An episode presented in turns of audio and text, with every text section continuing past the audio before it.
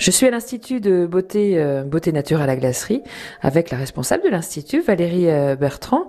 Alors, euh, les jeunes qui souhaitent devenir esthéticiennes demain, qu'est-ce que vous auriez envie de leur dire concernant le métier? Par exemple, la patience, je pense que c'est primordial. La douceur aussi, hein, faut pas être speed parce que sinon ça va forcément pas coller généreuse.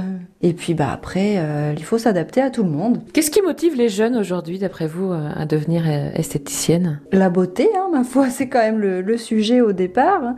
Euh, mais surtout le, le soin, j'espère, puisque bah après, j'espère surtout que les nouvelles générations vont avoir envie de, de s'occuper de, de l'humain plus que, plus que de la beauté extérieure. Alors il est vrai qu'on y vient toujours avec l'esthétique et les soins euh, euh, pour euh, le visage, le maquillage. C'est quelque chose d'important aussi dans ce métier. Oui, bah c'est important surtout de, de, se sentir belle dans la globalité en fait.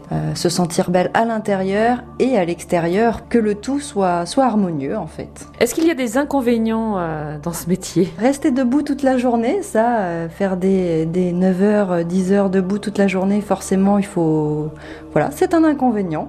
Mais bon, on est tellement bien occupé et bien accompagné par les clients toute la journée que finalement ça passe très très vite. Donc. Euh, et même euh, faire des épilations, euh, euh, c'est quelque chose qui finalement euh, est pas si contraignant que ça à longueur de journée. Il n'y a pas que ça. Moi, j'adore l'épilation dans le principe puisque voilà, c'est aussi rendre la femme euh, jolie. Par contre, c'est sûr que quand on arrive sur la fin d'été et qu'on a fait que de l'épilation, on est très contente de retrouver la saison d'hiver pour faire plus de massage, c'est sûr. Mais ça passe bien quand même parce qu'on rigole bien en épilation aussi.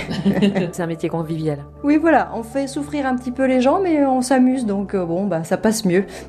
Quel est le, cursus pour devenir euh, esthéticienne et pour pouvoir euh, travailler finalement euh, chez vous, pourquoi pas, ou ailleurs? Alors il faut partir donc orientation CAP, esthétique.